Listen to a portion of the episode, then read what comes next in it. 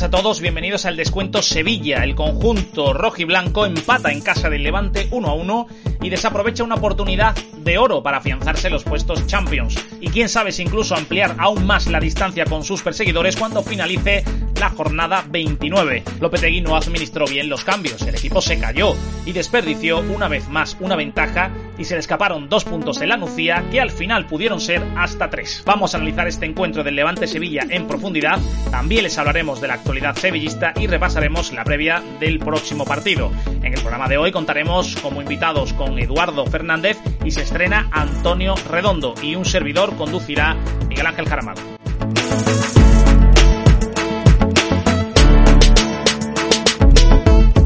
Un programa en el que hablaremos de los siguientes temas. Sección resumen de prensa, a la que también aportaremos nuestros propios titulares del encuentro. Resumiremos las valoraciones más destacadas de los protagonistas y las comentaremos. Valoraremos al árbitro y, como no, analizaremos en profundidad el partido en formato tertulia, pero aportando datos de interés. La sección El patinazo y el golazo, recordando aquello que nos equivocamos o acertamos en la previa del programa anterior. Y para cerrar, haremos una previa de los próximos partidos. Ya estamos casi preparados para arrancar, pero antes os hablamos de Disconforme, una marca con compromiso social que fabrica ropa con materiales orgánicos. Pueden conocerla y realizar sus pedidos en la dirección disconforme.com con K de kilo. Recuerda, Disconforme es sinónimo de ecología, sostenibilidad y civismo. Ahora sí, lo tenemos ya todo ordenado, presentado los tertulianos, los temas y un paseo por nuestro escaparate, así que sintonía y arrancamos. Y a la vuelta comenzamos con el análisis de este Levante Sevilla y lo haremos desde todos los puntos de vista. Sean bienvenidos. Muy buenas Eduardo, muy buenas Antonio y bienvenidos en este caso más especialmente al descuento a Antonio, que se estrena como invitado. Muy buenas, Antonio. Hola, buenas tardes, Miguel, Edu, ¿qué tal? Muy bueno. Bueno, antes de arrancar y meternos de lleno en el análisis del partido, lo que ha sido, lo que nos ha dejado este Levante Sevilla, pregunta obligada para Antonio, ¿cómo está y cómo ha llevado este tiempo de confinamiento y qué te ha parecido la vuelta al fútbol, Antonio? Bueno, pues con muchas ganas, ¿no? Porque llevamos un, un tiempo en el que se comentaba, no teníamos claro si volveríamos a jugar o no pero, pero bueno, aunque sea de esta forma y siendo un poco egoísta, la verdad es que, que, muchas ganas, muchas ganas de, ver fútbol, aunque sea en estas condiciones. Muy bien, pues os pido una valoración rápida antes de nada. ¿Qué os pareció el Levante Sevilla? Primeras impresiones para ir entrando ya en materia. A grandes pues, a grandes rasgos, un Sevilla muy superior que se mermó con los cambios de, de Lopetegui y acabó pagándolo muy caro. Antonio, ¿qué te pareció? Bueno, pues mira, para mí ha sido, este partido ha sido un, un resumen prácticamente de lo que ha sido la temporada del Sevilla, ¿no? Una primera parte dominadora, eh, agresiva, con pocas ocasiones, pero con, controlando el juego, ¿no? Como, venía proponiendo Lopetegui en muchos partidos. Pero bueno, ya lo comentaremos más adelante en una segunda parte en la que el equipo pues vuelve a replegarse, a meterse atrás y, y prácticamente dos puntos perdidos. Pues, como bien comenta Antonio, nos vamos a meter eh, de lleno. Lo que vamos a hacer es repasar lo que han dicho los medios locales, también fuera de Sevilla, pero que hayan comentado el partido. Repasamos titulares. Os pido un titular y continuamos avanzando en el análisis de este Levante Sevilla. El desmarque, resbalón, mucho deporte, castigo por cobarde. Orgullo de Nervión regaló dos puntos. Estadio Deportivo juega con fuego y deja volar dos puntos. Diario de Sevilla, el Sevilla se deja dos puntos. El decano, el Sevilla se atasca en el último momento y pierde dos puntos. Marca pinchazo a destiempo, As Diego Carlos, héroe y villano, y nosotros lo hemos titulado en el descuento, Paco López le gana la partida a Lopetegui en los compases finales. Bueno, antes de que me valoréis estos titulares, os pido uno a vosotros? Pues mira, Miguel, quizás sea algo grosero, pero a mi entender es el que mejor lo define y para mí es caraja final. Te lo permito, Antonio. Yo voy a ser un poco más comedido. Mi titular va en la misma línea, dos puntos menos por cobarde, digámoslo así. Cambiando caraja por cobarde, pero sigue en esa línea. A mí me llama la atención casi todos los titulares, como hemos visto, deja dos puntos, deja volar dos puntos, pierde dos puntos, cada uno lo llama de una manera distinta, pero todos lo cierran prácticamente iguales. Muy curioso. Pierde dos puntos. Yo creo que eso es un buen resumen también de lo que ha sido el partido, ¿no? Sí, veníamos de, un derby en el que, bueno, la verdad es que el Betis eh, opuso poca, poca resistencia, no era prácticamente un equipo en, en chanclas, ¿no? Pero bueno, dentro de lo que cabe, el Sevilla sí que dio una buena imagen, una, una imagen de equipo sólido en muchas ocasiones en el primer tiempo, que es algo a lo que tampoco estábamos acostumbrados. Y bueno, y jugadores que parecía que estaban en un buen momento de forma. y, y bueno, y aquí pues las sensaciones se caen un poco un poco en la primera parte quizás muy bien porque había jugadores con, con brío, estilo, estilo Vanega, que, que no jugaron en el, en el derby y, y sí que aportaron bastante a, la primera parte. Pero en la segunda parte, bueno, por lo que venimos comentando, el equipo se, se cae. No sabemos por qué. Bueno, entiendo que, que más bien por los cambios que, que, por el físico, pero el equipo se, se vuelve, se vuelve a caer. Mm, sí, muy superior de Sevilla, muy superior hasta, hasta realmente los cambios de Lopetegui. Ahí es donde se me ha mermado. Yo incluso la segunda parte también lo vi muy superior. Incluso vi al Levante entregando la cuchara en algún momento. Eh, los cambios empeoran al equipo, como creo que ha comentado también Lopetegui, y, a partir de la entrada de Reguilón el, equipo puede hasta perder. Yo no te Eso, digo perder. Correcto. Eso es lo que iba a decir, que casi todos los titulares dicen o hablan de pierde dos y yo casi que diría que guarda un punto al final, ¿eh? porque yo vi peligrar el partido. ¿eh? Yo opino que, que sí, que quizás a última hora sí que salvamos un punto, pero analizando el partido de forma global tuvimos ocasiones. no Tenemos que, recordar la, que tuvo Munir en el tiro de falta de la primera parte. El gol anulado a Diego Carlos, que, creo que lo comentaremos después, ¿no? Sí, en el capítulo eh, arbitraje nos vamos a detener ahí. Son, son varias ocasiones claras, la verdad. Y, para este Sevilla rocoso y defensivo, pues materializar las pocas ocasiones que tiene es, es fundamental. Y, bueno, yo definiría la, segunda parte como, como, en dos mitades, ¿no? Lo que un poco lo que ha comentado Eduardo. Una primera parte en la que somos muy superiores y prácticamente estábamos viendo el partido sin ningún sobresalto. En ningún momento podríamos vernos venir en parte del, Levante. Bueno, en cualquier momento un equipo de primera es verdad que te marca un gol. Pero dentro de ese fútbol control de Lopetegui, quizás fuera de los partidos más controlados. Y bueno, y una segunda parte de la, de la segunda parte, valga la redundancia, en la que, en la que los cambios desarman al equipo. Desarman al equipo. Yo creo que Lopetegui manda un mensaje claro, que es el de, el de vamos a defender a última hora, sacando a Fernando, manteniendo a Gude y, bueno, y sobre todo el, el cambio de, de Reguilón, ¿no? Ese es el que, el que termina por condicionar la segunda parte. En esa línea va el titular nuestro del descuento, en el de Paco López le gana la partida a Lopetegui en los compases finales. Yo creo que sí, que en los cambios, en los últimos 15, 20 minutos de partido, Paco López lo lee mejor. Ya le pasó a Lopetegui contra el Betis. Los cambios no mejoraron ni mucho menos. Para mí es un partido que se parece mucho al del Betis, salvando cierta distancia. La única diferencia es que ahí el, Sevilla se puso 2-0 porque el gol de Fernando no se lo anularon. Tampoco había por qué anularlo. En este caso sí le anularon el de Diego Carlos de jugada ensayada. Si hubiera ido el Sevilla 0-2 no hubiera pasado nada con el gol de Diego Carlos en propia puerta. Si os parece, repasamos las valoraciones más destacadas de los protagonistas y a partir de ahí continuamos avanzando hasta llegar al análisis más puro y más futbolístico, aunque como ya van escuchando y se van dando cuenta nuestros oyentes, en todo momento tenemos el partido presente y no lo dejamos nunca de lado. Lopetegui, los cambios han empeorado en vez de mejorar y lo hemos pagado. Ellos han leído el partido mejor que nosotros y esto no es fruto del cansancio. Somos un equipo que maneja bien los resultados y hoy no lo hemos hecho. La responsabilidad de este empate es mía. Paco López, el técnico del Levante, estoy contento con el empate, pero hemos podido y hemos merecido ganar. Volvemos a salir reforzados. Diego Carlos, hay que valorar el trabajo de todo el equipo, el jugador que marca en propia puerta Munir, nos replegamos demasiado al final, nos vamos eh, jodidos, palabras de otros jugadores sevillistas, Cundé nos metimos demasiado atrás, estamos muy decepcionados por empatar y Miramón, jugador del conjunto levantinista, todo el equipo iba hacia la portería, era y es cuestión de fe. ¿Cómo valoráis, valga la redundancia, estas valoraciones de los protagonistas?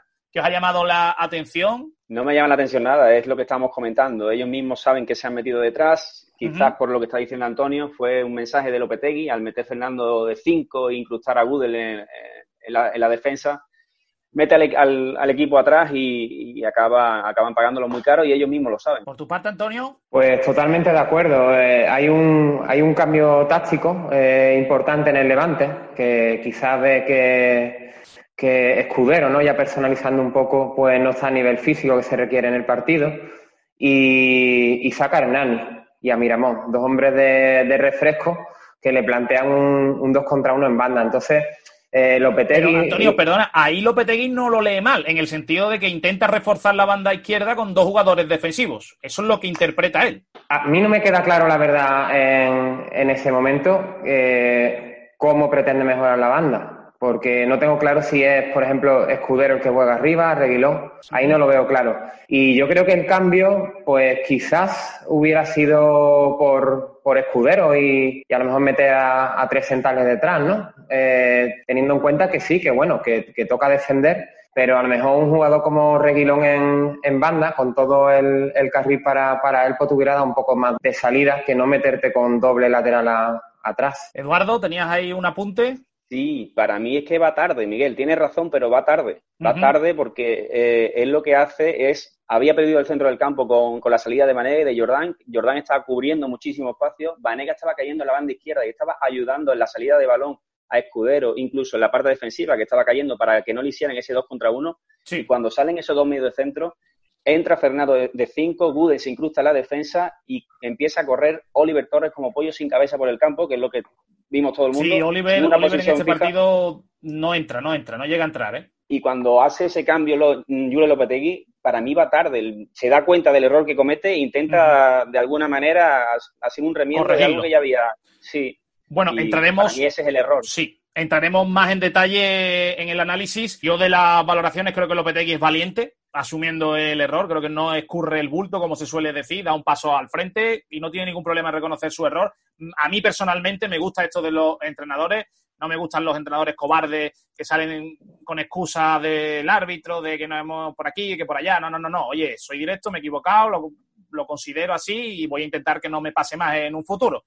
Y Paco López habla de ganar, por lo tanto no está muy lejos también lo que hemos hablado nosotros de que el Levante tuvo el partido al final en sus manos. El entrenador del conjunto levantinista lo vio así, por lo menos. Sí, Antonio, antes de cerrar este capítulo de valoración. No, bueno, es una autocrítica que, que, ya se la ha escuchado a Lopetegui en más de una ocasión, la verdad. Eh, pero bueno, eh, en cierta medida, eh, este sistema de, de, Lopetegui es el que nos ha hecho estar ahora mismo como, el, no sé si el mejor visitante o el, el segundo mejor ahí con el, con el Madrid, ¿no? Correcto, correcto, buen dato y muy cierto es.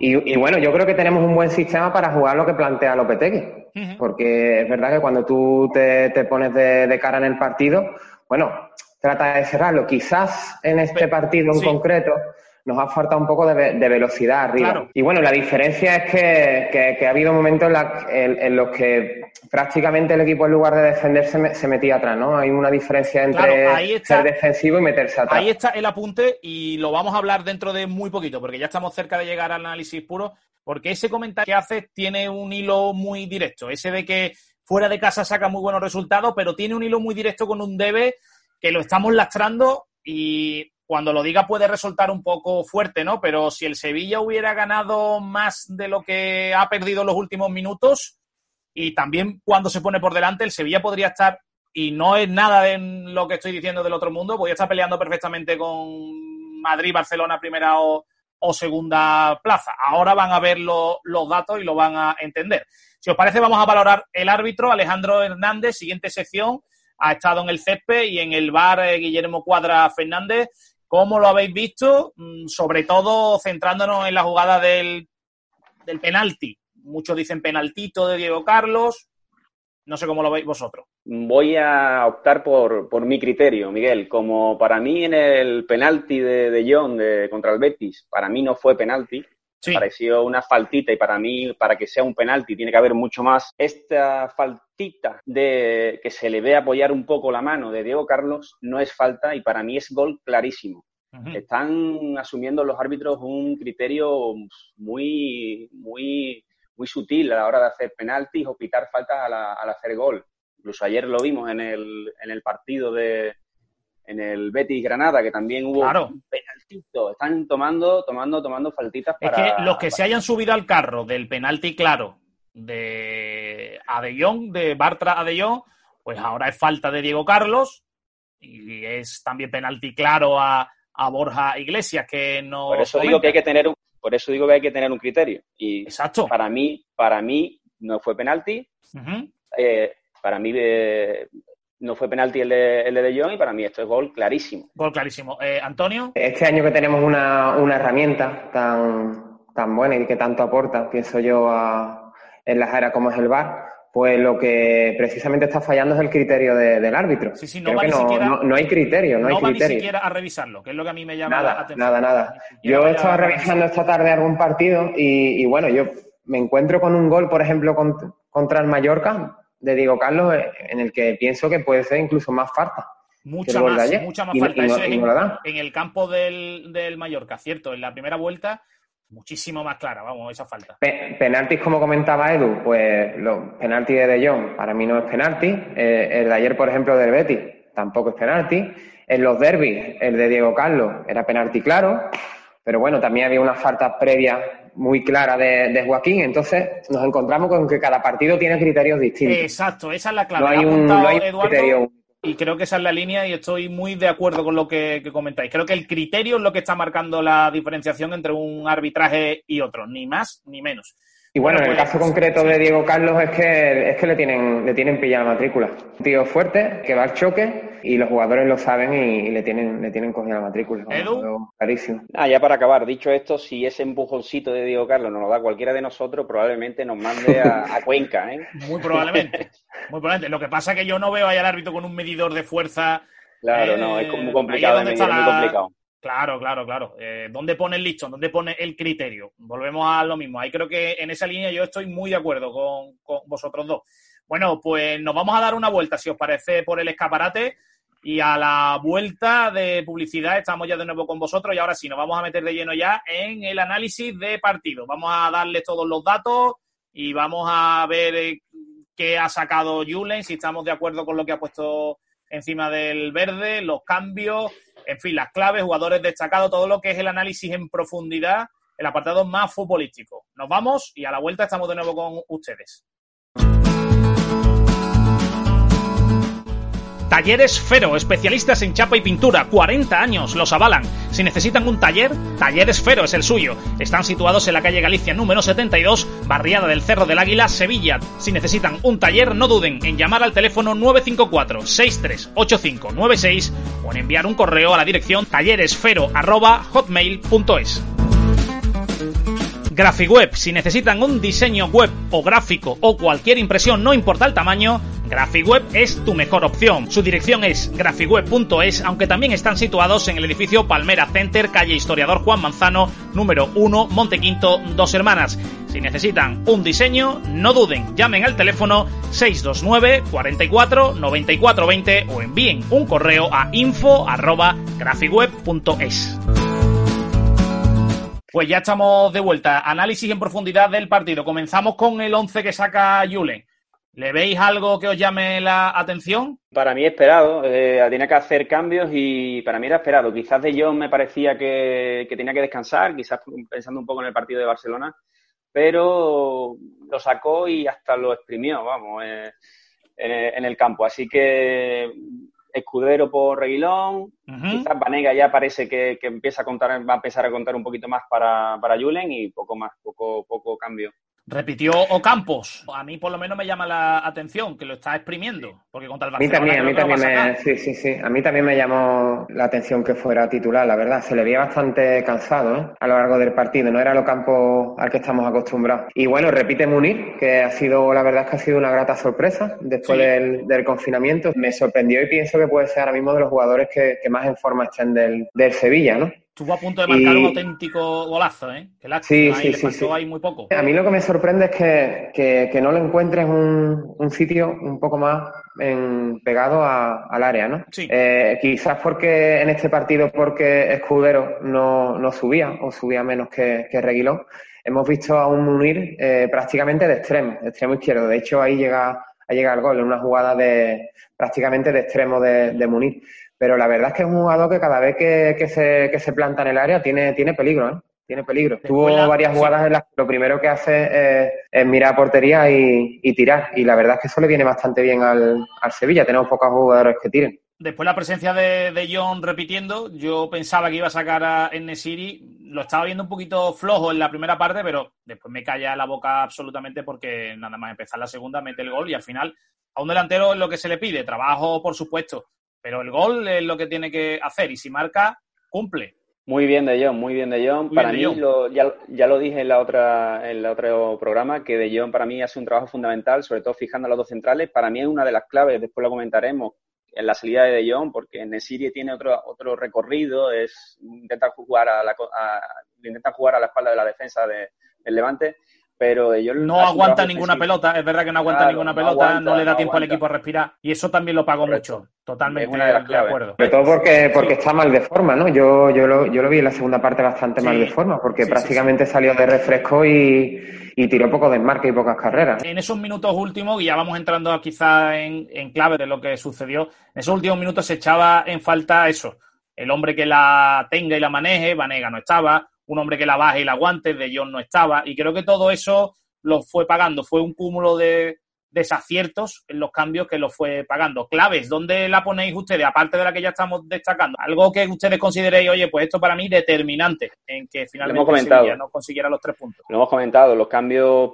para mí una de las claves, los cambios lo hace Lopetegui eh, eh, en, una, en un mismo acto, tres cambios. Sí, yo normalmente. Suso, Fernando y Oliver, ¿no? Para mí fue un fallo. Cuando, normalmente, cuando hemos visto cambios tan estrepitosos, cuando el equipo va perdiendo y quiere cambiar completamente la cara del, partido, cuando tu equipo está controlando el partido, de repente hacer tres cambios de, de, tu, de tus jugadores. Nos quejábamos de que Lopetegui no hacía cambios y, sin embargo, tanto en el derby como en este, muchos cambios. ¿eh? Le, diste tú, por ejemplo, caña y, sin embargo, muchos cambios. ¿eh? Pues lo está haciendo mal. Está saliendo con cambios y haciendo Por lo, para mí no, no tiene sentido. No le está funcionando. Tres cambios de golpe. Yo creo que Eduardo esos cambios son provocados porque como repite prácticamente 11, o por lo menos 11 de peso, y después tiene el partido del Barcelona ahí a la vuelta de la esquina, pues algún respiro tenía que darlo. Y en vez de los cambios progresivamente, yo creo que todavía los entrenadores no son conscientes de que en el descanso los cambios no cuentan, o si son conscientes no lo están sabiendo a lo mejor aprovechar.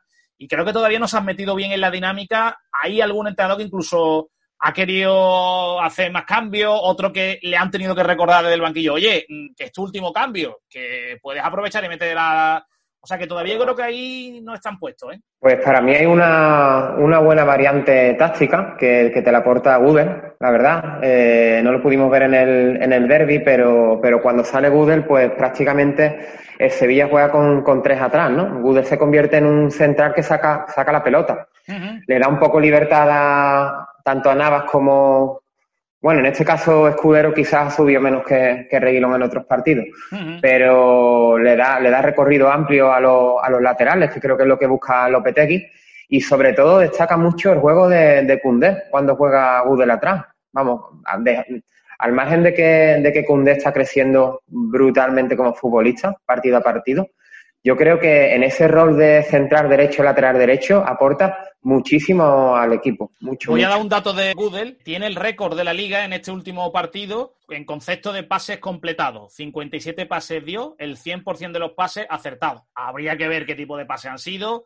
si han sido pases de seguridad, de estos que se suelen hablar. Pero, oye, ahí está el dato, ¿eh? Sí, Miguel, eh, bueno, son, son pases, eh, pases cortos quizás, eh, pero, pero sacan la pelota jugada.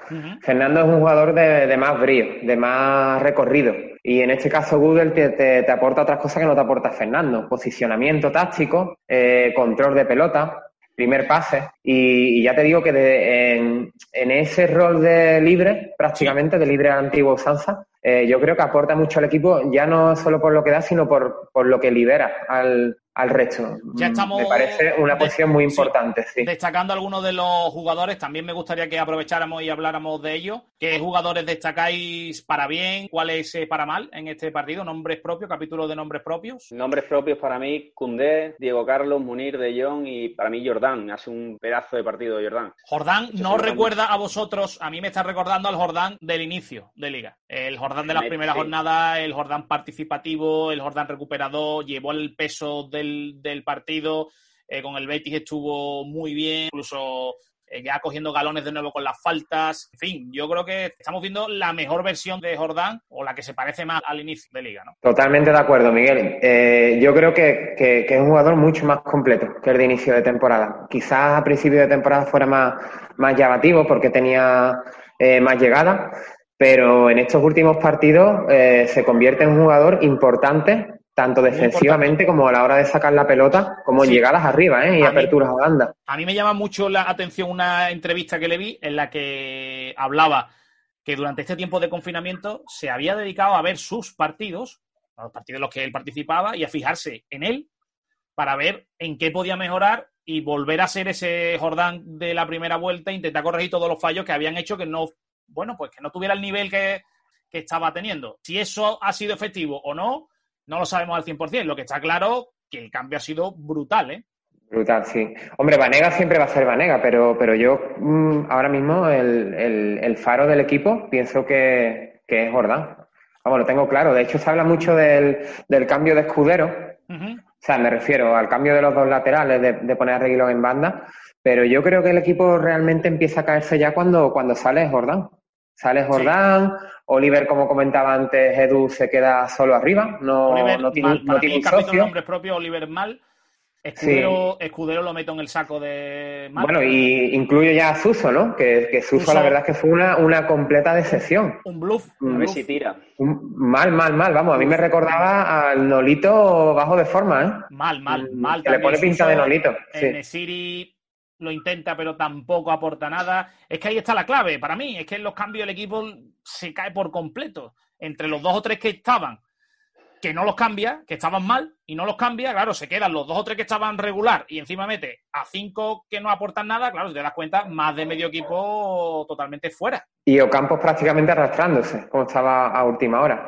Yo la verdad es que no, entiendo por qué no se le da una oportunidad a un jugador como Ronnie López. Antonio, yo para mí ahora, ahora mismo todo es una incógnita. Y no me creo ni que Ronnie López está entrenando como un tiro, ni que está mejor, ni que está peor. Ahora mismo, claro. físicamente no sabemos cómo están. Pero sí que hay un dato, hay un dato curioso, Miguel, porque eh, nosotros vendemos en, en invierno a, a, Dabur, a Carrizo, eh, no recuerdo ahora mismo qué, jugadores se van a lo largo de la temporada, pero prácticamente se nos queda una, una plantilla, chicharito, una plantilla de, de 20 jugadores. Corta, de hecho por eso está 20 jugadores en las que, eh, claro, en las que hay jugadores ya mayores, ¿no? Hay, bueno, vemos el caso de, Escudero, de Vanega, que probablemente en estas condiciones no te aguanten un partido. Entonces, si tú apuestas por una plantilla corta, eh, pues tendrás que meter a gente del, filial o dar la oportunidad a la gente que no viene jugando. Pues yo creo que sí, que a lo largo de estos partidos nueve que todavía restan, yo creo que vamos a ver a gente del filial. Voy a aportar algunos datos porque nos vamos acercando ya al final y además Antonio me había comentado también que tenía por ahí algunos datos. Oye, no se nos puede olvidar que el Levante es un equipo fuerte en casa, ¿eh? Que le había ganado al Villarreal y al Barcelona y al Real Madrid, nada más y nada menos. Que tanto Barcelona como Madrid han caído eh, en, este, en este estadio. Bueno, no en este exactamente porque jugaron en la Nucía, pero sí en casa del Levante. Viene de empatar con el Valencia fuera de casa, uno a uno. Por lo tanto, es un equipo que muchos a lo mejor no se esperaban, pero estaba ahí, ¿no? Y después, un dato interesante que el Sevilla desaprovecha la ventaja. El Sevilla es el equipo que más veces ha empezado ganando en esta liga, 22 veces, y solo termina consiguiendo la victoria en 13 de esas 22 ocasiones. ¿Y por qué le decía yo lo de que podía estar arriba peleando? Pues porque ha encajado nueve goles en los últimos 15 minutos de los partidos. Los goles del Celta, tres, que costaron cinco puntos. Dos del Eibar, que supusieron tres. Un gol del Valencia, que supusieron que se escaparan dos. Real Sociedad y Barcelona no costaron puntos porque al final uno lo termina ganando y otro perdiendo, no cambian el partido. Sí que le cuesta también los dos puntos del Levante. En total, 12 puntos se han perdido en los últimos 15 minutos. Si el Sevilla le sumamos, sabemos que esto estamos hablando de fútbol ficción. Pero si le sumamos esos 12 puntos, pues nada, que cada uno mire la clasificación y eche cuentas. Bueno, Miguel, yo añado, yo añado algún partido más, ¿no? Que a lo mejor no dentro de los, de los últimos 15 minutos, pero están ahí, ahí. El Valencia, el Villarreal, Español, eh, son varios partidos, pero bueno, analizando un poco los resultados globales de la temporada, los resultados al final te dan una idea de, cuál es el juego del equipo, ¿no? Eh, yo esta tarde estaba dando resultados y podríamos decir que el equipo de Lopetegui es un equipo binario, ¿no? Porque la mayoría de los resultados se mueven en torno al 0-1, 1-0, 1-1, 0-0. 0-0 creo que no hemos tenido ninguno este año. Pero bueno, que si lo sumas prácticamente son el 50% de los resultados se mueven en un gol. Muy cholo, muy Simeone. Mucho. Otros, mm, no sé, si quieres te, te, te, doy algún dato. Por ejemplo, tenemos siete empates a uno. Y seguro que esos siete empates a uno, la mayoría empezamos ganando. Totalmente, de acuerdo. Sí, tenemos resultados de 3-2 a favor, 3-2 en contra, 1-2, 2-2. Pues eso es lo que no está sabiendo aprovechar, tanto el ponerse por delante como los últimos minutos. Esos dos errores ahí... Es, conse es consecuencia que... un poco de, del estilo de juego, ¿no? Eh, a mí me da la sensación de que Lopetegui se, se, se traza como una especie de, de mapa mental de, lo, de los partidos. En Muy los una que. Sí, sí, sí. Si tú no llegas a un minuto concreto ganando por 2 a 0, él decide defender. Ya te digo que defender Sí, no, no es malo, ¿eh? Yo que no- lo vas a conseguir, pero después si miramos los datos del partido, son muy parejos, ¿eh? 11 tiros el Levante, 10 el Sevilla, más tiros del Levante, más tiros a puerta del Levante, 5 por 4, iguales centros, 20 cada equipo, dos centros precisos el Levante, 4 el Sevilla, mismos corners prácticamente 5 y 6, mismas faltas, mismos pases interceptados aproximadamente, 12 balones robados el Levante por 5 del Sevilla, mismas tarjetas amarillas. Por lo tanto, si analizamos los números, vemos los datos y tenemos en cuenta los últimos 15 minutos, el Sevilla ha estado bien, pero no tanto como muchos pueden interpretar. Hay que analizar, hay que entrar bien en profundidad. Yo ya lo dije con el Betis y se está viendo el nivel del Betis y el Sevilla ahora se le está viendo las carencias. Recordé que con el Betis los dos goles fueron de jugada a balón parado. No quiero decir con esto que Lopetegui esté haciéndolo mal, que esté todo el Sevilla ahora mismo para caerse, pero que hay que tener en cuenta que los rivales juegan y que hoy era un partido eh, muy importante para sacar los puntos porque vienen curvas en el calendario si el Sevilla quiere pelear la Champions. Hay que profundizar, hay que profundizar. Eh, el Sevilla, esa clara superioridad que tiene, no la manifiesta muchísimas veces, es lo que le está pasando. Yo no sé cuántos controles, cuántas diagonales hizo, hizo Suso sin tirar a puerta. No sé si habrá tirado ya a puerta por fin Suso, pero es que no tiraba a puerta. Al final, el que haya visto el resumen, simplemente el que pone un minuto y medio eh, de la liga, se creerá que incluso hemos tenido muchísima suerte por no perder, porque realmente las ocasiones que se ven de Levante son incluso más claras que la del Sevilla. Sí, pero No también el dominio del Sevilla en muchas fases del partido es fútbol Es control. es aplastante. El, el- el dominio de Sevilla para mí fue aplastante. Yo no sé si tuvo un sesenta y tantos por ciento de porcentaje. Sevilla. Eh, la posesión, de verdad, De- yo no sí, creo la, sí. la posesión. ¿eh? Vengo, vengo de, de hacer el descuento Betty con un 80% de la posesión del Betty con el Granada y después mira lo que pasa. Y en el derby se llevó también la posesión el Por ahí- Betis. Así que yo la posesión, lo siento, Por pero ahí la eso de la pollita, posesión... la pollita, la pollita a No. Gudel, lo- los pases que mete Gudel es como, yo lo recordé en el último podcast, como la España de Clemente, eran pases a la derecha o pases atrás. O sea, eh, realmente la posición no es, no es, pero sí es la superioridad física que tuvo el Sevilla de posicionamiento. Yo pienso, el Edu, yo pienso, Levante, mi opinión, es ¿eh? positivo. que el Levante, en resumen, el Levante hubo 15-20 minutos en la segunda parte que saca la bandera.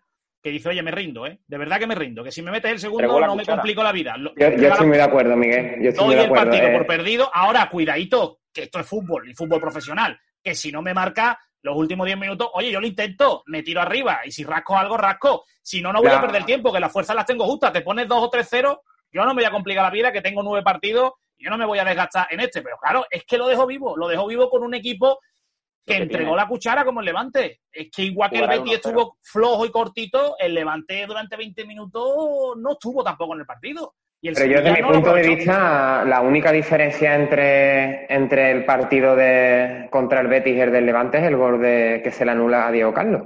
Claro, es que ahí es que es, la, es la es única, la única diferencia. Si ese gol entra, partido calcao. No entra. ya, ya, ya te digo, mira, eh, en torno al 80% de, los- de los partidos del Sevilla se mueven en un, en un gol, ya te digo. Un gol arriba, un gol abajo. Y prácticamente, pues... Eso es una ruleta rusa. Eso es tirar la moneda para arriba y decir jugártela. caiga- cae cara o cae cruz. A veces va a caer cara y otras veces... Es jugártela porque tenemos el caso del partido de Leibar. Partido de Leibar, eh, bueno, por, por muchos detalles, ¿no? Aquí a mí me, me llama mucho la atención, es lo que comentaba, la idea un poco la que comentaba al principio, que la diferencia entre, quizá entre defender y meterte atrás es el gol de, de Diego Carlos, que como vemos en un centro de, en un centro del, del lateral derecho del Levante, Diego Carlos está prácticamente a medio metro del portero. O sea, están metidos en la, muy hundidos. en la línea, en la línea de gol. Exacto, están muy, muy, muy hundidos. Un par de claves, Miguel. Sí. Un par de claves que me han parecido súper importantes. Mira, para mí una es que, ya lo hemos hablado, Lopetegui no lee bien el cansancio de, su, de sus futbolistas. Un síntoma era Ocampos que, que se vio completamente mermado en el campo, incluso, vamos, le faltó, yo no sé qué gesto le faltaba, si tirarse al suelo ya para que, para que viera Lopetegui que estaba cansado.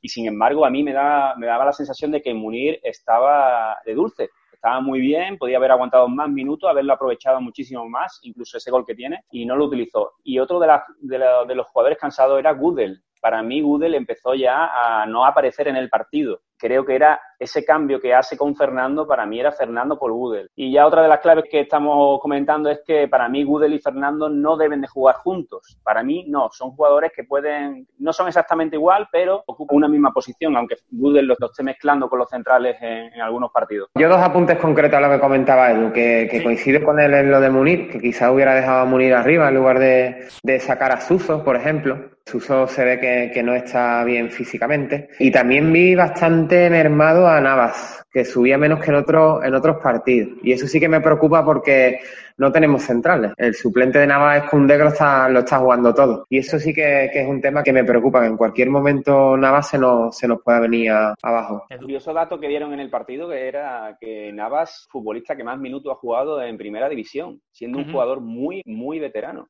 Curioso, ¿eh? Pero Navas es un jugador que te aguanta el partido. Lo, lo que sí es que, que, se contiene más en su juego. Hay, hay veces que, que sube más y otras que, que se le ve cansado y, y apenas sube, ¿no? Y en la segunda parte, por ejemplo, apenas le, le vi subir. Otro detalle que me resultó bastante curioso es que siempre mantiene a Ocampos en la misma banda que Nava. Cuando a mí me, me gustaría ver, por ejemplo, a, a, Ocampos en la izquierda y a Munir en la derecha, para aprovechar la subida de los, de los laterales. Tampoco, tampoco cambió por ahí. Con Suso sí lo ha estado metiendo en la banda izquierda cuando llegó Suso. Sí, sería un sistema que nos podría venir bastante bien, sí. Habláis de Suso, que no tiraba, que no tiraba, es que si después te vas a los datos te das cuenta muchas veces de las diferencias entre un equipo y otro. El Sevilla sí que llama la, la atención para que veas que muchas veces los datos engañan, otras veces te hacen ver la realidad de manera distinta como la percibes cuando estás viendo el partido. El 70% de los tiros del Sevilla fuera del área por ejemplo, por el 45 del Levante. Por lo tanto, en este caso, el Sevilla sí tiró desde fuera del área. Pero el, el, único, el único que veo, Miguel, que, que, realmente tuviera peligro ahora mismo, este partido fueron dos. Creo recordar uno de Escudero desde lejos y el de Munir de falta. Pero es algo en lo que, lo que nos prodigamos bastante poco, ¿eh? los tiros desde lejos. En este caso sí, en otros partidos es verdad que lo he ido siguiendo y no, pero en este caso sí. Bueno, pues si no tenéis algún apunte más que queréis considerar. Me gustaría saber cuántos tiros de nueve, tiros del Sevilla tengo por aquí delante, ¿cuántos de ellos han sido de Munir? Que probablemente haya sido la mitad. Es que es un jugador que no se lo piensa y que tira. Para mí, en este Sevilla tiene que ser, si no titular, el jugador número 12 y hasta ahora no ha estado contando para, para Julen Lopetegui. Los tiros lo hemos dicho, 10 hace el Sevilla. A puerta solo 4. 5 a puerta el Levante por 11 tiros del equipo levantinista. En estos partidos que, que quedan, obviamente va a primar mucho más el físico que la, de las individualidades. Entonces, un jugador como Munir que está en buen estado de forma y que hay que aprovecharlo. Vamos a darle paso a los oyentes, si os parece, y a la vuelta la sección del golazo y el patinazo. En este caso, solo la podremos hacer con Eduardo. Antonio se estrena. Eso sí, en la previa, que será con lo último que cerremos este programa, anotaremos todo lo que se diga porque será susceptible de eh, próximas secciones de El Patinazo o El Golazo, el señor Antonio. De momento, esta vez solo se los va a llevar Eduardo. Paso a los oyentes y a la vuelta, sección Golazo y Patinazo y previa con la que cerramos ya este programa. En primer lugar, creo que la alineación fue correcta, hizo cambios y me parecieron bien Sinceramente no sé si hubiese puesto a Ocampo de inicio porque luego se demostró que físicamente no estaba. Porque yo creo que está todavía lesionado y notó mucho el partido del otro día. Tal vez fue un lastre todo el partido porque se le notaba desde el principio que no estaba al 100%. La primera parte del Sevilla fue para mí muy buena. Eh, prácticamente el Levante no llegó a portería. El problema del Sevilla de los últimos 15 minutos de segunda parte es un problema endémico de esta temporada. Lopetegui es el mismo fallo que hemos visto partido tras partido y es conservadurismo. Esos son directrices desde la caseta de señores, vamos a estar replegaditos, vamos a tranquilizar el partido, a, que se muera. Es que es que se ve, en los últimos 10 minutos del Sevilla son para perder el partido, porque fue un poco patético. Para mí el problema está en, en el banquillo, que Lopetegui no inculca un poco más de ambición y para mí otro cambio que no entendí, el de, el de Oliver por Vanega. Vanega para mí estaba jugando bien, estaba descansado, no, no estaba dando síntomas de estar cansado. Y creo que eso el equipo lo notó. Pues ahora sí, nos adentramos en la sección del golazo y el patinazo. Esta solamente es para Eduardo, ya que Antonio se estrena en este programa. Comenzamos con el resultado, 0 a 2. Nada, patinazo, ¿no? Me lo quitó el árbitro, ¿eh? Casi, casi, casi. Bueno, también hay que decir que las porras son bastante complicadas de acertar y casi que el patinazo lo, lo vamos a obviar para futuros programas.